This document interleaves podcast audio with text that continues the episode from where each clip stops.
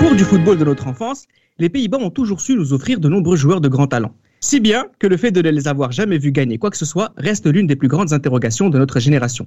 Une interrogation à laquelle nous allons essayer de répondre dans le podcast du jour. Les libéraux, les libéraux. Le podcast qui revient sur le football de notre enfance. Et c'est avec Tate, Bonsoir. Raphaël Salut les gars. et Damas Bonsoir à tous. que nous allons essayer de comprendre pourquoi les Pays-Bas nous ont autant énervés, autant fait rêver et autant on a autant aimé que détesté ces garçons-là et on va essayer de comprendre pourquoi. Avant de commencer un peu de, de, rentrer dans le vif du sujet, euh, Tate, c'est important aussi de rappeler avant tout et toute chose que les Pays-Bas sont une grande terre de football. Double, double finaliste de la Coupe du Monde. L'Ajax, Feyenoord, PSV ont tous au moins une Ligue des Champions. Et en plus de ça, les Pays-Bas font partie des rares pays qui peuvent se targuer d'avoir le plus grand joueur de l'histoire du football. Oui, tout à fait. C'est vraiment l'une des plus grandes nations euh, du football, bien qu'ils n'aient rien gagné euh, au niveau, euh, bien qu'ils n'ont pas gagné de Coupe du Monde, mais ils ont quand même un euro en 88. C'est un football qui a fait rêver les gens des années 70 avec le football total initié par Johan Cruyff et l'entraîneur Rémus Michel. C'est une nation référente. Et en plus, c'est une nation référente et une nation où à l'intérieur, il y a des clivages. Il y a le, le football total de Rémus Michel et il y a le football plus solide de Gussie Dink. Et en ça, cette diversité de football en fait vraiment une référence mondiale. Là, tu viens de citer deux coachs, Damas, on peut en citer plein d'autres, Loben Hacker, Louis Van Gaal. On a vraiment affaire à une nation, une nationalité qui a apporté énormément au football. Oui, parce que on peut le dire que ce pays est ancré dans la culture football. Ils nous ont communiqué une telle passion, une telle virtuosité, une telle technicité qu'aujourd'hui c'est difficile de ne pas mentionner les Pays-Bas comme étant une grande nation du football. Un autre point important, c'est que euh, les Pays-Bas, comme tu l'as dit plus tôt, Reda, ils te font rêver, mais ils te font également, ils peuvent t'amener dans des niveaux de colère incroyables.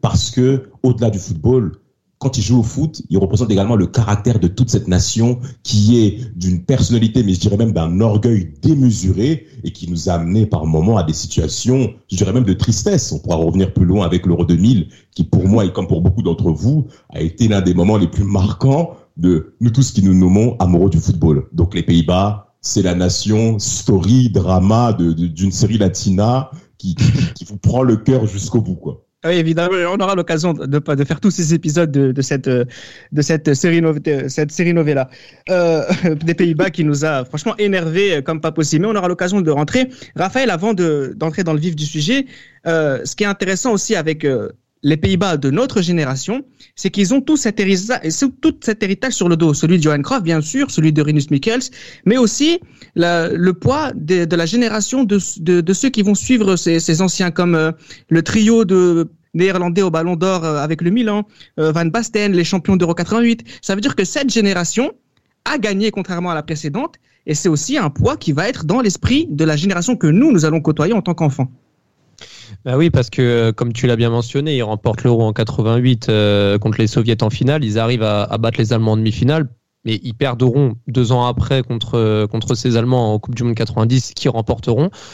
Mais le mais voilà, par la suite, les Pays-Bas ont, passé plus de 30 ans à ne rien gagner. Ils ont fait une finale en 2010. Ils ont enchaîné les, échecs. On va y revenir par la suite, que ce soit en 92 contre euh, contre les Danois, que ce soit également contre euh, les Brésiliens à plusieurs reprises en 94, en 98.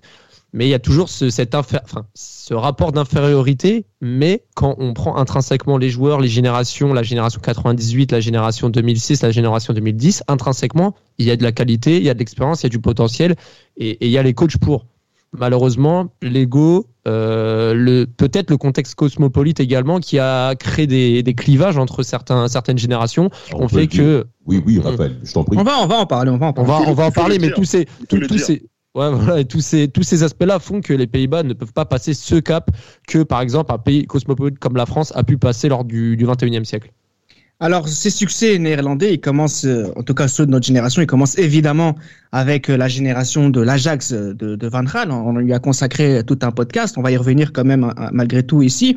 Euh, Tate, on a affaire à une équipe de l'Ajax qui, avec une révolution dans la méthode, notamment tactique et éducative de Louis Van Gaal, va révolutionner le football et va gagner. Elle va gagner. C'est un petit peu les petits frères de entre guillemets de Rémi Michel parce que comme comme euh, le disait euh, précédemment le football total euh, dans les années 70, c'est un petit peu la projection du football total dans les années 90, même si c'était avec un peu plus de possession dans les années 90, avec une nouvelle génération. On est vraiment dans la on est post on est avant Bosman, excusez-moi, et vraiment c'est l'équipe qui domine l'Europe et le monde. Et cette génération va se diluer dans les années après et malheureusement avec les échecs qu'on va mentionner plus tard. Cette génération qui, qui traumatise le monde, Damas, c'est Sidorf, Davids, Kluivert, euh, tous ces jeunes joueurs nés dans les années 70 qui ont 23, 24 ans maximum en 1995 et qui gagnent cette Ligue des Champions. Mais Reda, messieurs, on peut faire le lien avec nous qui sommes afro-descendants pour la plupart d'entre nous. On a affaire à des personnes qui sont néerlandais, mais ils sont noirs, venant du Suriname, mais pourquoi t'as dit tu rigoles? Non mais c'est vrai, c'est vrai. Il y a... En finale de la Ligue des Champions, si, si je dis pas de bêtises, il y a, il y a 8 joueurs noirs euh, du côté de l'Ajax, il me semble. Hein. Ah, il y a 8 joueurs hein. noirs. Il y a 8 joueurs noirs, mais sans compter également le Mondial 98 où 30% de l'effectif néerlandais était du originaire du Suriname. Ça veut dire que là, on a affaire à une situation où les Pays-Bas se sont ouverts, comme ça n'a pas été le cas avant. Les Pays-Bas, on peut vous parler également du contexte culturel de ce pays, ancien colonisateur, d'accord, les Suriname qui ont été indépendants que depuis 1975, messieurs. Donc ça remonte à pas très longtemps tout ça. Mm. Et la victoire qui a eu lieu à l'Euro 88 a été fédératrice de la part de deux grands joueurs originaires du Suriname que sont Ruud Gullit et Frank Rijkaard. Et les Sidor dont a mentionné les Edgar Davids, les Bogart et consorts, et Aaron Witter sans oublier non plus ce, monsieur, ben, a été clairement fédérateur pour nous en se disant, il n'y a pas que la France qui est dans ce modèle-là. Il n'y a pas que nous, il y a Marcel de Desailly, Ibrahim Ba à l'époque pour cet âge-là. Si je, si je me permets de, de, de remettre à jour pour certains d'entre nous, France 96-97, il n'y a pas que Patrice Loco. Et ben, de l'autre côté aussi aux Pays-Bas, on a également une sorte de, de, de, de, similarité. Et moi, personnellement, je me suis beaucoup reconnu là-dessus. Maintenant, sans compter le niveau de jeu. Parce que Van Gaal, on a parlé de Van Gaal pour terminer mon, ma, ma, partition. Van Gaal a été, nous a, a, produit un niveau de jeu exceptionnel. Mais ce qui est intéressant, c'est qu'il n'a pas, il n'a pas fait l'unanimité dans son pays, notamment près du Johan Cruyff. Ce qui explique également les clivages autres que cosmopolites qu'a parlé Raphaël. Ça, c'est un autre point. Alors justement, ces clivages. Ce qui est intéressant parce que euh, ces clivages, en tout cas cette, euh, cette pluralité ethnique euh, de l'Ajax Amsterdam est à l'origine du succès de cet Ajax, mais ça n'a pas forcément fonctionné ni par la suite, ni en sélection, notamment à l'occasion de l'Euro 96, et on va en parler tout de suite.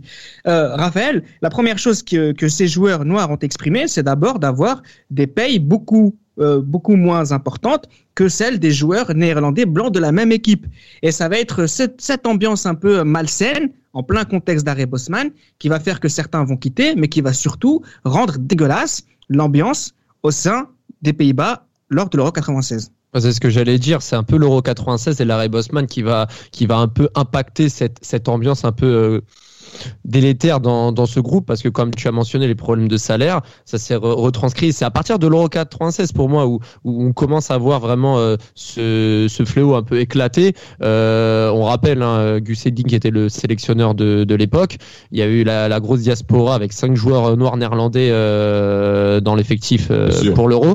Et euh, il y a eu l'histoire donc euh, par rapport au match où euh, Edgar David s'est rentré en, conflit total avec Gus Hiddink, parce qu'il y avait le clan des cinq joueurs noirs qui qui selon les médias qui provoquaient un peu les embrouilles du groupe et, et David qui avait fait clairement comprendre que si s'il n'avait pas assez de temps de jeu ou, ou en gros si en gros il avait il avait dit je vais reprendre les termes c'était que Gus Hiddink cesse de mettre sa tête dans le cul de certains joueurs afin de voir plus clair. Voilà, Alors, Raphaël, dis-le, dis-le. C'était, des, des, accus, des, des accusations. Beaucoup plus loin. Ouais. Il a dit quoi, Tate non, non, il est même allé beaucoup plus loin. Je ne sais pas si on peut dire ça à l'antenne. Non, tu vas-y, tu peux le dire. Je, je peux. Ah, il a même dit qu'il ne nous fait pas jouer. Nous, les Noirs, il ne nous fait pas jouer, mais il n'hésite pas à mettre euh, la tête dans le cul des femmes noires. Voilà ce qu'il a dit. Et c'est ça, qui, ça, ça qui a provoqué, et c'est ça qui a provoqué son exclusion lors du deuxième match euh, après la, le match contre la Suisse. C'est ça qui a provoqué son exclusion euh, l'Euro 96. Ouais, parce que Sidorf, parce que Sidorf, parce que, parce que Ouais, parce que Sidorf, il s'était fait remplacer au bout de 23 minutes de jeu, euh, quelque chose comme ça, et, et David, s'il l'avait pas apprécié, il avait dit, ouais, si s'il joue pas ou si je joue pas, bah moi je me casse, et, et, et il s'est cassé finalement. Même le père de Clarence Sidorf a pété les plombs. Hein. Il a même menacé Gusidik en disant, s'il si refait ça à mon fils, je dirais au fiston de revenir aux Pays-Bas. C'est pour Exactement, dire à c'est quel point c'est que ce le que j'allais contexte, dire. c'est ce que j'allais dire. C'est qu'il y a Davids, il y a Sidorf, il y a Kluivert aussi. Il y a Ouais. Kluivert aussi. Avec, Nike, ouais, parce que ouais, parce que Kluivert c'était euh, par rapport à, à Nike justement, parce que euh, bah, on, voit que Nike n'était pas son coup d'essai avec Ronaldo 98 euh, lors de la finale de la Coupe du Monde, mais que Kluivert faisait comprendre que Nike mettait la pression pour que Kluivert joue et que euh, s'il jouait pas, Nike allait prendre les devants pour euh, pour ma- marquer leur leur mécontentement auprès de la fédération néerlandaise. Et, Nike qui renégociait avec la fédération néerlandaise pour l'équipementier des Pays-Bas. Mais en fait, ce qu'ils comprenaient pas, les joueurs, c'est que eux, ils étaient champions d'Europe un an avant. Ils Oui. comprenaient pas que de, pourquoi ils jouaient pas. Exact. Et que, selon eux, ils- sportivement, ils avaient largement leur place par rapport à certains joueurs comme euh, Witschke, qui était finaliste de, de, de, de, l'eau- de, de- de la Coupe UEFA, euh, des joueurs comme Philippe Cocu, qui n'était pas très connu en Europe. Ils comprenaient pas pourquoi. Et des Jordi Cruyff aussi. Jordi Cruyff qui jouait les premiers matchs en- à l'Euro 96. Il et n'avait pas. Il n'avait pas On de est niveau, d'accord. ce monsieur. On pas on est d'accord, mais ils comprenaient pas pourquoi lui jouait et pas Kluivert. Et c'est en ça Bah. que c'était nau- nauséabond et ça, ça, ça a pété, tout simplement. Et d'ailleurs, on voit aussi des photographies euh, de cette époque-là. On voit les joueurs noirs assis tout seuls à une table. C'est incroyable. C'est incroyable. Donc vous ajoutez à ça les problèmes de salaire et euh, qui vont toujours dans le même sens et vous pouvez pas empêcher ces jeunes euh, joueurs parce qu'ils étaient encore jeunes à l'époque de faire face à, à une injustice.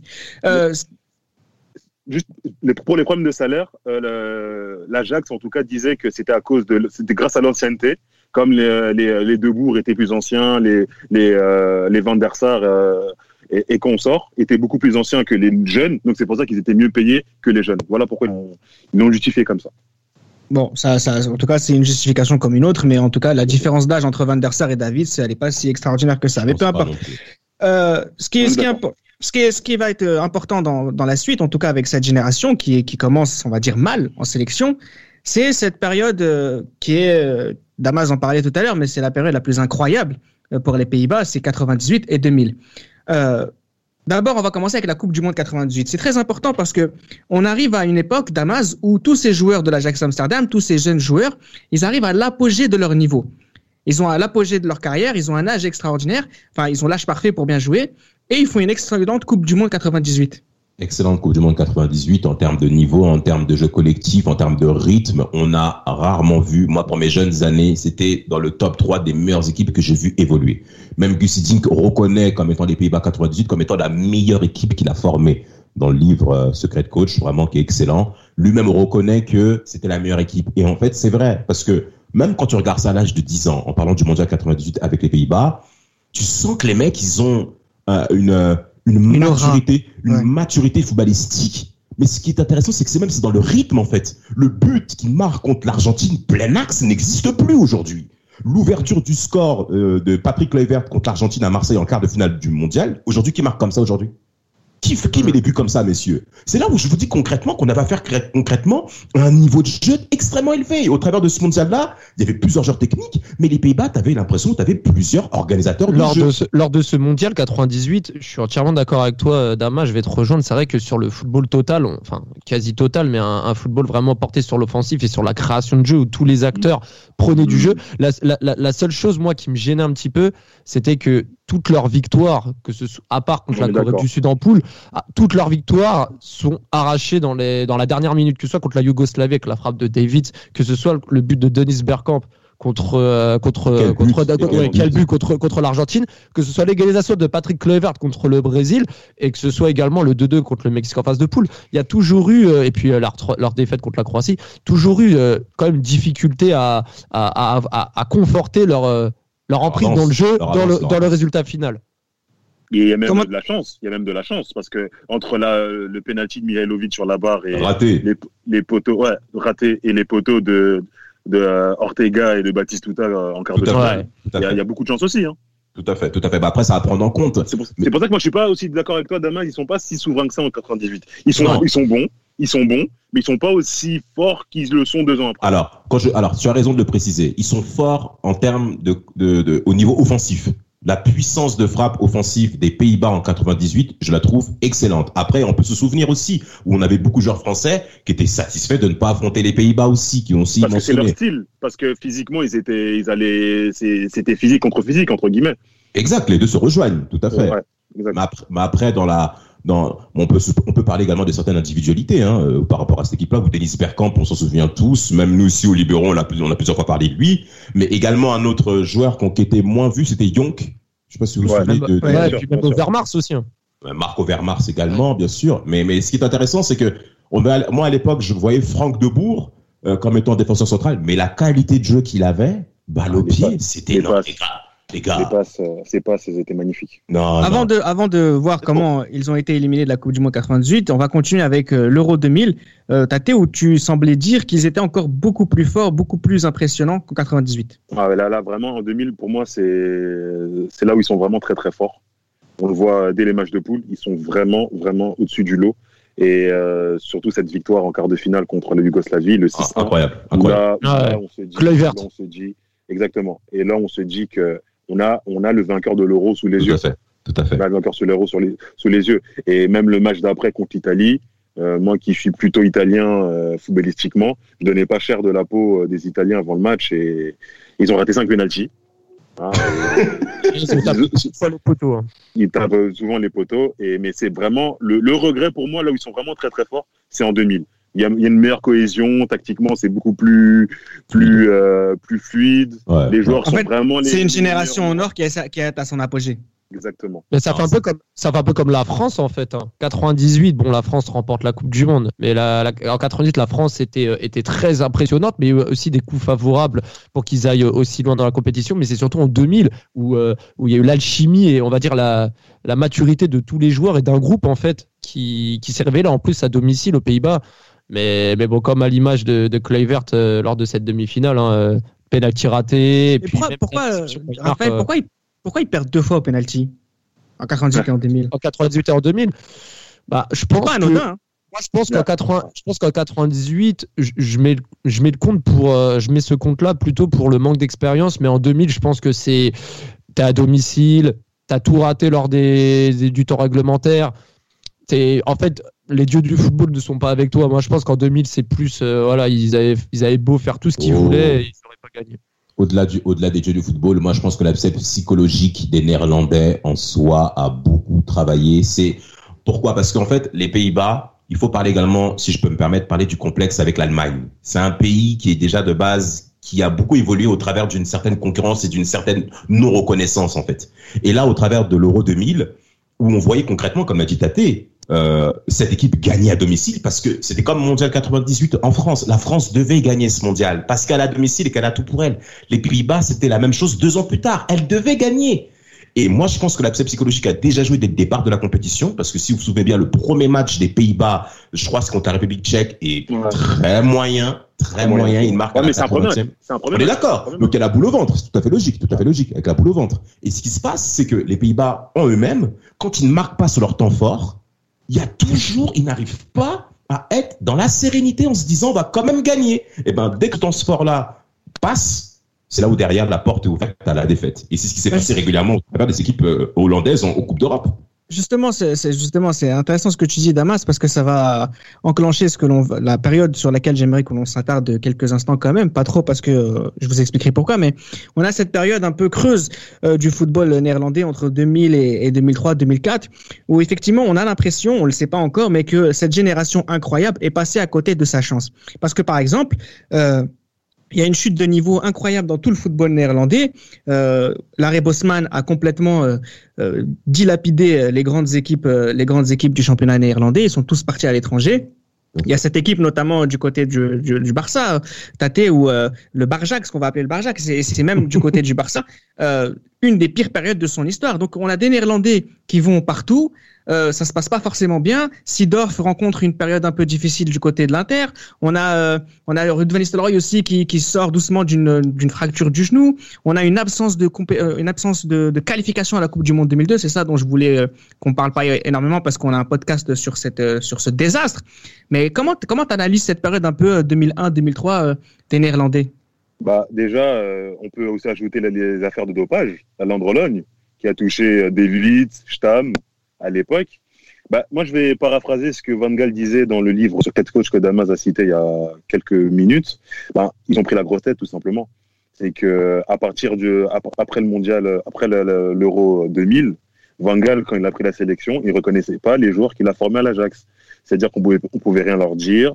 Ils étaient sûrs de leur fait, sûrs de leur football, et c'était, ils étaient difficilement malléables. Et c'est ça qui a causé hein, la chute des Pays-Bas, notamment en qualification pour euh, la Coupe du Monde 2002. Et on a vraiment des joueurs comme euh, en sélection, je parle, hein, des joueurs comme David qui, qui, avait, qui, avait, qui avait un boulard euh, euh, pas possible, des joueurs en, en, en, club comme tu l'as cité qui marchaient beaucoup moins comme Sidorf. Et, même euh, David sur cette période-là d'ailleurs. hein. Même David sur cette période-là où il prend contre Hambourg, je m'en souviens, il prend aussi un carton rouge comme Zidane. Avec, avec un tacle euh, incroyable. avec un tacle incroyable. Oh, vraiment. On a, on a vraiment on a vraiment des, et même même même Debourg même Debourg, même Kluivert. Ça se passe pas, ça se passe pas. Van der Sar. Van der Sar, ça, Van der Sar qui coule à la Juve, Ah, il va finir à Fulham. On a Bergkamp qui, qui en sélection euh, euh, quitte le navire pour pas aller, pour pas prendre l'avion pour aller au mondial. On a Overmars qui commence à avoir ses problèmes au genou. On a tout ça. On a tout ça qui. Et Kluivert, et Kluivert, et Kluivert- et Kluivert qui échoue au Barça aussi. qui bon, c'est pas vraiment. Pas au début. Je suis pas d'accord avec toi. Pas- Pas, Raphaël. pas au, dé- pas au début, mais ça a, été 2002, une, début, ouais. ça, a été, ça, a été, ça a été une bonne déception. On attendait quand même plus de lui. On Largement. plus, mais de là à dire un échec quand même, c'est Non, non. Décep- non, j'ai dit, fort. j'ai dit une déception. déception. Ok, on est d'accord. C'est vrai qu'il a Damas. plus préféré les boîtes de nuit que le Tout à fait. Deux boîtes de nuit, t'as tes deux boîtes de Deux, nuit. deux, oui, oui, Deux, deux, deux, oui. incroyable. La nuit. deux. La nuit. La nuit. Et, et, Après- et, Ronaldinho, et Ronaldinho, qui était un client fidèle lors de première année. Ah oui, oui, oui. Bah après, t'as fait- bah, bah, ouais. Non, ce que je voulais dire, je voulais poser la question à Damas, euh, sans rentrer trop dans les détails, mais la non-qualification des Pays-Bas à la Coupe du Monde 2002, c'est le plus gros échec de l'histoire du football de notre génération, non? Ah ouais. Absolument, absolument. Ah ouais. Ça fait extrêmement mal. Il faut déjà quand même faire le lien avec euh, l'échec et le traumatisme de, de, de, de, de l'Euro 2000. Ça fait du mal à tous les Pays-Bas inclus. C'est un pays, comme l'a dit Tate, fier, orgueilleux. Van Gaal a mentionné. Et cette défaite à l'Euro Et 2000, petit pays, hein, petit pays, hein, faut pas l'oublier. petit, petit pays, mais, mais, mais, mais, mais qui, a, qui a affaire à un gros boulard, on peut le dire. Petit s'est- pays, rien à voir avec un chanteur camerounais. Hein. Je- Non, non, non, non. Le Continue, le camerounais qu'on qu'on Exact. justement. Non, ça c'est douleur, c'est douleur, petit pain camerounais. Libéraux, émission qui revient sur les chanteurs camerounais de notre enfance. Et, et pour terminer, l'Euro 2000 a fait mal aux Néerlandais. Et c'est là où on a vu la différence psychologique. C'est lors des matchs clés au travers des éliminatoires 2002. Contre le Portugal, justement, euh, à Porto, les, les- les Portugais mènent, non, pardon, les Néerlandais mènent 2-0. Ils se font rattraper 2-2 à un match clé pour la qualification de cet Euro. Sans continuer au plus avec la défaite face à l'Irlande. Euh, Lors du Ouais. match décisif 0, mais ça fait mal. Euh, de- le, match, le, ma- le match contre l'Irlande, il est vraiment, pour moi, c'est vraiment le- l'image que je retiens. C'est la Il y a eu aucune réaction, il y avait rien du tout. Oui, oui, tu sentais vraiment que psychologiquement, les mecs n'arrivaient pas à être relancés. Et c'est l'un des plus gros échecs de Van Gaal. Lui-même Ah le reconnaît. Ah, Ah oui. même tactiquement, il, est- il s'est entêté à mettre deux attaquants, à mettre Evan Nistelrooy et Kluivert. Nistelrooy, il a raté son, il avait raté son match complètement. Moi, je pense Ah, que Kluivert, Kluivert, c'est route pour terminer, messieurs. Euh, pardon, Reda, oui, tu disais? Non, vas-y, vas-y, termine. Après, Merci. j'enchaîne. Kluivert et, et Ruud pouvaient jouer ensemble. Pouvaient Non. jouer ensemble. Je pense pas de- d'accord. Kluivert était capable, techniquement, je parle footballistiquement parlant. hein. Oui, je c'est pense qu'il vrai. avait le niveau 2 pour, le, pour, pour évoluer. Même en 9,5, il était capable de le faire en situation sûr. Oui, offensive. ça, ça, ça, c'est vrai, c'est vrai. Mais, ma- mais malheureusement, en termes de caractère. Mais il voulait pas, il voulait pas. Il voulait pas. Exactement, exactement. Alors- C'est un non-vouloir. Ce qui va se passer du côté des Néerlandais, on avait besoin d'un- d'un- d'un- d'une réaction. Et cette réaction est arrivée, à mon sens, vous me dites si vous êtes d'accord, je vais donner la parole à Raphaël, avec cette nouvelle génération de joueurs nés dans les années 80. Van der Vaart, Snyder, Robben, Van Persie, Aitinga. Euh, et ça se voit déjà à l'Euro 2004, Raphaël, où il y a une sorte de, de mélange entre les meilleurs des années 70, David, Seedorf, Koku, et aussi les meilleurs de ces années 80, et notamment euh, euh, Ariane Robben, qui est quasiment titulaire à, tous les matchs. Est-ce que tu penses que c'est ce qu'il fallait aux Néerlandais, une nouvelle génération de joueurs qui, qui, ont, eu besoin de, réparer les erreurs de leurs prédécesseurs? Dans tous les cas, euh, pour euh, passer le flambeau, il faut forcément une nouvelle génération. Elle arrive à temps parce que euh, si elle serait arrivée bien plus tard, j'aurais eu, des, sueurs froides quant aux, années qui auraient suivi euh, 2002-2004 pour les Pays-Bas. Mais c'est vrai, comme tu le mentionnes, les Robben, les, les Snyder, euh, Van der Vaart et consorts, ils ont amené à du, sang frais. Euh, on voit comme euh, euh, Robben qui marque le penalty victorieux contre la Suède en quart de finale de l'Euro 2004. Ça montre un petit peu qu'il y a du talent, mais il y a aussi du leadership qui arrive et du caractère. Mais malheureusement, à cette époque-là, on ne le savait pas encore, mais c'est que cette nouvelle génération avait plus ou moins le même sale caractère que, que leurs prédécesseurs néerlandais. C'est-à-dire, euh, euh, voilà, prendre leurs décisions, euh, ambiance délétère dans les vestiaires. Comment? Schneider, il s'aimait pas entre Schneider. Il s'aimait pas. Il y avait, il y avait, et même Van Nistelrooy, il y avait du mal avec eux. Enfin, même ouais. s'ils se sont retrouvés au Real Madrid cette fois, parce qu'il y a quelques années c'était au Barça avec les Reisiger, Coco, etc. Là, c'était au Real Madrid en, en 2007. Ça, ça, se passait. Enfin, il y avait beaucoup de tensions, beaucoup d'ego surtout. Et, euh, et, et c'était bien parti, surtout jusqu'à la, la, Coupe du Monde 2010, où, où, où on voyait qu'il y avait un élan positif dans le jeu et dans les résultats, mais qui ouais. n'a pas pu se confirmer par la suite. Alors ça coïncide aussi. Non, mais avant, avant de parler de, avant de parler de la, de la, Coupe du Monde avec laquelle on finira euh, ce podcast, mais euh, ça coïncide aussi, Tate, avec un retour aussi de l'Ajax au premier plan. On a parlé de Van der Vaart, euh, il y a aussi euh, Van der Meijden, Zlatan et du PSV Eindhoven aussi qu'on qu voyait en, en demi-finale des Champions, notamment à côté avec euh, Van Bommel. Surtout le PSV. Hein, surtout le PSV. Ouais, com comment tu vois cette comment tu vois cette nouvelle génération, toi? Est-ce que tu penses que c'est ce qu'il fallait aussi? Comment tu et puis comment tu traduis aussi la Coupe du Monde 2006 hein? On se souvient tous de ce match contre contre les Portugais où euh, on voyait euh, les, les, Néerlandais euh, un peu sur les nerfs. Il y avait Feyenoord aussi en 2002 qui gagne le Coupe UEFA avec, avec, avec Van Persie.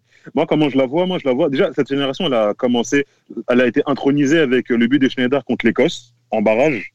Et c'est Schneider qui dit qu'à partir du moment où il a marqué ce but-là, bah, ça a emmené toute la génération à, à qu'on leur fasse confiance. Parce que ils ont très, été très très mal accueillis quand ils sont arrivés, euh, quand Andy 4 les a mis en sélection. Donc, ils ont été, été très très mal accueillis par, euh, par les, par les Seedorf et les Davids et, euh, les Verts, les anciens. Les Verts, ils se sentaient en danger?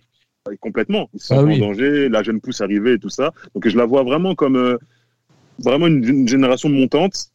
Van Basten après a eu du mal un peu au début à, il voulait faire un melting pot, mais après il a vraiment tranché pour la nouvelle génération. Et euh, on l'a vu à l'Euro 2008 où, selon moi, ils auraient pu faire beaucoup mieux que ce qu'ils ont fait. Parce que les matchs de poule, c'était vraiment d'une beauté euh, ah oui. divine. Mais après, mmh. ils ont perdu contre la Russie. Et après, bon. Incompréhensible. Et, euh, incompréhensible. Incompréhensible. Mais cette génération, quelque part, elle, elle, a fait mieux que la génération des Kluivert. Euh, mais tu sais, des et, euh, et, mais tu, tu, tu sais, excuse-moi, je voulais, te, je voulais intervenir, okay. mais tu sais que la défaite contre la Russie, pour moi, elle m'a encore plus choqué que la défaite en 2000 contre les Italiens. Parce que franchement, sur le plan du jeu, je je voyais absolument pas les Russes inquiéter les Néerlandais. Bah, moi non Vraiment. Plus, mais, mais, mais, mais encore. Mais ils couraient partout les Russes. Ils, couraient, non, ils couraient partout. C'était pas, normal. C'était pas normal. C'était pas normal de courir comme ça. Et en prolongation, c'était pas normal. Qui était au coaching Qui était au coaching C'est aussi la même année en Europa League. Gusedik. Gusedik. Voilà, voilà. Gusedik encore une fois. Exactement. C'est en 2002 les, les, les, les, les relatés, on sait, les juifs relatés, on sait, on sait ce qui se passe. Mais bien sûr, bah, bien oui, sûr. évidemment. C'était pas normal que, bah non. Ce que j'aimerais rajouter par rapport à cette nouvelle génération 2004, c'est qu'en effet la transition a été très difficile avec les anciens, sans compter également leur niveau de caractère. Mais C'était mauvais les anciens 2004, très mauvais en plus. Mais, mais, mais vous vous souvenez de l'Euro 2004 catastrophique des Pays-Bas? Ah bah, On avait, on n'a pas compris, on n'a pas compris pourquoi ils étaient déjà en demi-finale face aux Portugais. Le match, au but. 4 points et tir au but. Attends. Mais c'était très compliqué. Le premier match qu'ils font contre les, les, Allemands, un but exceptionnel de Ruud van Nistelrooy, dont je, je, je, je, dis à tout attaquant de, de, de, de prendre notion de ça. C'était ah ouais. le seul, la seule éclaircie de cette rencontre. Sans compter également ensuite le match, le, le très beau match qu'ils font contre les Tchèques, mais qui perdent 3-2 parce que La première mi-temps seulement. La première mi-temps seulement. Ouais. C'est vrai, c'est vrai. Mais dans l'ensemble, c'était quand même une belle rencontre. Mais les Néerlandais n'ont plus de maîtrise technique dans le temps. C'est des individualités qui ont explosé au travers ah, de l'Euro 2004 avec Robben. Ouais. Robben qui fait un Euro 2004. Ouais. Excellent. C'est le seul pas... qui est. Ah oui, c'est le seul, hein, Tate, concrètement. Robben qui est la personnification de l'individualisme. Exact. C'est ça en fait, mais c'est ça en fait, c'est qu'au final les, les, stars, les stars entre guillemets qui émergent et, et, qui font la différence, c'est des joueurs qui brillent surtout par leur, euh, leurs exploits individuels, que ce soit par euh, coup de pied arrêté ou fulgurance ou la spéciale Robben ou. Et c'est là où nous sommes énervés, Raphaël. C'est là où nous on est énervés parce qu'on a vu des Pays-Bas gérer collectivement le football. Et là, on voit plus des individualités qu'une force collective. Alors, ces individualités, en fait, le problème, c'est que ces individualités retranscrivent parfaitement les, les, les conflits intérieurs qu'il y a dans ce vestiaire. Et les Pays-Bas n'ont jamais eu un leader pour fédérer tout ça. Jamais. Mais c'est dommage. Bien que les coachs, euh, bien que les coachs étaient grands. Hein. Tate, euh, ce que tout à l'heure tu disais que cette génération a fait mieux que la génération précédente. Cette génération a été finaliste de la Coupe du Monde. C'est passé à deux doigts, hein. même, si le jeu, même si c'était très très dirty, c'était très très très dirty. euh, ces Pays-Bas-là. Euh, c'était, oh, mon Dieu, c'était horrible. Mais Hein gloire à Dieu qu'on Ah, qu'ils bah n'ont oui. pas été champions bah du oui. monde, messieurs, pour le football. bah, c'était, c'était Schneider et, euh, et Robben. Et après, faites ce que vous voulez. Entre, enfin, on comptait sur les exploits des deux. Et avec un gros bloc, avec le double pivot, Van Bommel, Oh, De. Jong. C'était vraiment. Je pense, moi, moi, je pense, je pense sincèrement que si tu mettais un Van Nistelrooy euh, sur cette génération 2010 à un équivalent, un attaquant euh, du, du Cape de Van Nistelrooy de 2004, moi, je pense que les Pays-Bas, ils auraient pu être champions. Ah, c'était le cas en 2008. Pourtant, Non, ils ont parce rien gagné. non, Ouais, mais Raphaël, 2010, la- ouais, la- mais la 2010, transition- Regarde les buts des Pays-Bas en, en 2010, surtout contre la Slovaquie. C'est des Coup de pied transitions. arrêté. C'est des transitions, coup de pied Ouais. arrêté. Même Ouais, les ça. occasions en finale, c'est des transitions. C'est Schneider, je lance Robben, c'est un peu ça. ça. Ouais, mais leur quand tu regardes, ouais, mais, les- ouais, mais attends, Tate, l'Espagne, les- leurs buts, euh, c'est- ils, ils, ils marquent pas beaucoup et beaucoup aussi sur coup de pied arrêté. mais- Hein, non, mais- comme non, en mais non, mais- finale. Ouais, mais- ouais, mais non, mais tu peux comparer. Tu peux comparer. oui, le style de jeu des Pays-Bas était solide. Solide, et après, on, on, on essaye de profiter des espaces. C'était ça le style des Pays-Bas. oui, et bien sûr. C'est pas, L'Espagne, c'était plus de possession. Tu peux pas comparer les deux, Ah non, bah non. malheureusement. Et je fait, tu, toi, tu, tu compares les buts, mais là, c'est pas une question de but dont on parle. Là, c'est une question de fond de jeu. Et côté néerlandais, le fond de jeu a totalement disparu au travers de ce mondial 2010. On se souvient, on se souvient tous du quart de finale euh, contre le Brésil. C'était un match très moyen. Parce que au-delà du- ont compris comment jouer les Pays-Bas. Et c'est en ça que, bon, ils ont un peu bloqué les Pays-Bas. Les deux buts, on sait pas comment ils marquent les Pays-Bas. Franchement, c'est deux buts Oh. venus du ciel. Franchement. C'était dirty, Et- les Pays-Bas. C'était moche. Au-. Au-delà du, au-delà du niveau, euh, ça aurait énervé beaucoup, beaucoup, beaucoup de monde de voir les Pays-Bas gagner euh, la Coupe du Monde sur euh, le terrain sud-africain. Si Oh. vous voyez ce que je veux dire, messieurs. Ah oui. Euh, mais en tout cas, ce qui est bien, c'est que que Casillas, lui, a une Coupe du Monde. On va dire que c'est c'est plutôt comme ça qu'on la voit de manière positive. Euh, Raphaël, si je te dis, euh, voilà, on va terminer le podcast doucement, mais si par exemple je te dis, euh, là, Tate, et je suis d'accord avec lui, euh, cette génération des années 80 a fait mieux que celle euh, des années 70, celle qui nous avait fait rêver. Et si je te dis par exemple De Ligt, Van Dijk, De Jong, Van de Beek, est-ce que tu penses que qu'est- qu'est-ce que ça t'évoque? Ça m'évoque une nouvelle génération qui peut être intéressante, mais il y a encore, euh, il y a encore, on va dire cette, cette plus là, on va dire cette cosmopolite euh, avec euh, les Bergwijn, les Van Dijk aussi qui arrivent. Donc, on va dire qu'il y a un schéma plus ou moins similaire avec des joueurs qui ont brillé avec euh, l'Ajax Amsterdam en 2018-2019 en Ligue des Champions. Donc, une nouvelle génération qui arrive, qui se, sépare un petit peu au Barça pour De Jong, pour De Ligt pour la Juve. Donc, il y a les bases. Il y a, un- nouveau cycle qui arrive avec la non-qualification pour, euh, pour l'Euro 2016. Euh, il y a également, enfin voilà, il y a, y, a, y, a, y a tout le cocktail pour euh, une nouvelle génération. En Ligue des Oui, Nations, ils ont bien figuré. Moi, je pense que euh, les Pays-Bas peuvent apprendre de leurs erreurs et faire des bonnes choses. Maintenant, il est un peu trop tôt pour se prononcer parce que euh, dans les années 90, 98, 2000, la génération était quand même très costaud et on peut pas se prononcer maintenant pour savoir si cette génération va suivre. Mais il y a du potentiel.